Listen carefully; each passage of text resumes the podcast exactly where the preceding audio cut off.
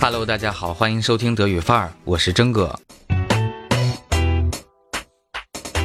在过去的推送里边，我们讲过如何完善德语发音，其中呢，朗读是最直接、最快速的锻炼外语口语的方法。具体的路径呢，就是朗读原文，反复朗读，尝试着复述，最终达到完善自己口语的目的。那么每一个人在初学外语的时候，都不太会用自己的语言去复述，为什么呢？因为我们掌握的词汇和相关的表达还不太够，那在这个阶段呀，我们或多或少的都会去背诵一些文章。那么经过大量的词汇积累和实际运用之后，我们才有能力和信心去用自己的话讲德语。当然了，这是后话哈。今天呀，我们来探讨一下基本的朗读训练。人们在朗读的时候会分出一部分精力做自我监视，这部分精力呢，用来实时检查朗读的正确性。de Richtigkeit des gesprochenen Textes。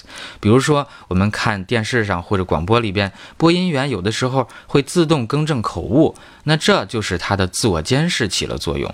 那么每一个人的自我监视有强有弱，根据我的教学观察，大概有三种外语朗读者。第一类呢，就是自我监视比较强的，这类人的语流啊，大多是间断的。为什么呢？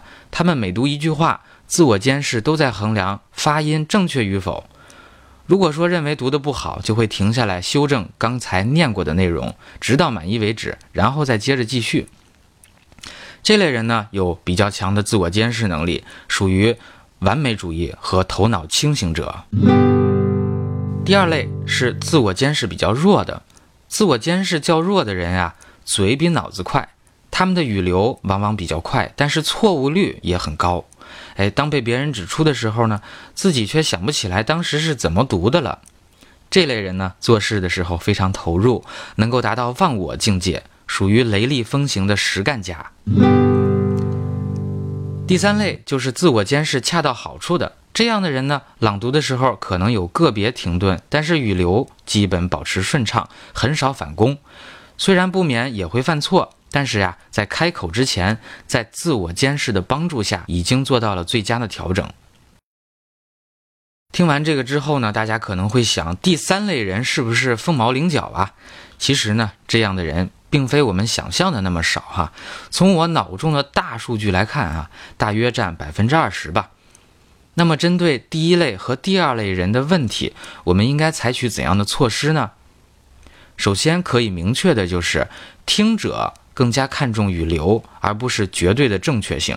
那当我们为了追求正确而反复修改的时候，对方的注意力和耐心都会下降。顺便提一下哈，啊，口译场合则是对译员的正确性和语流的双重考验。那么获知这个真相之后，可能对第一类人来说呀，有点难以接受啊。但是只要是假以时日，并且足够努力，这样的要求会使他们变得更加完美。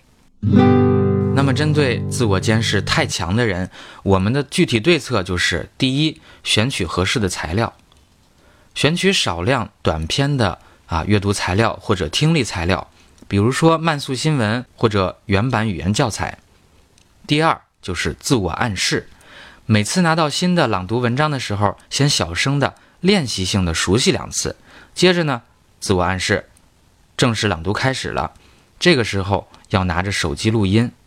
那正式开始之后啊，如果说意识到有读的不完美的，也要暗示自己不纠结、不反攻，继续往下读。读完之后呢，回放录音，对比原声，在错误的地方做标记。或者在心里边暗暗记下，如此往复。那么通过这样的啊方法，可以训练自己的大局观，也就是要保证语流顺畅，听者舒服，减少自我怀疑，从而逐步建立自信，形成良性的循环。如果坚持这样做了，你没有进步，那才怪呢。那针对第二类人，也就是自我监视比较弱的人啊，具体的措施就是。放慢朗读速度，那你有可能说，我读的并不快呀。其实呢，这里是通过刻意放慢阅读速度的方法，使眼睛看、脑子想、嘴巴说的速度同步，这样就可以降低所谓口无遮拦的啊错误率。不过话说回来，总体的来说哈，第二类的朗读者问题都不大，他们在泛读和口语表达上都能够达到中等和偏上的水平。而第一类的朗读者呢，如果能对自己狠一点儿，那可以达到优秀的水准。怎么样？你来反思一下，你属于哪一类外语朗读者呢？我们在微信公众号“德语范儿 V” 上边有全文内容，在文末还做一个调查问卷，欢迎大家去参与哈。啊，微信公众号搜索“德语范儿”四个字，出来有征哥头像那个就对了。好了，感谢大家的收听，bis zum nächsten Mal。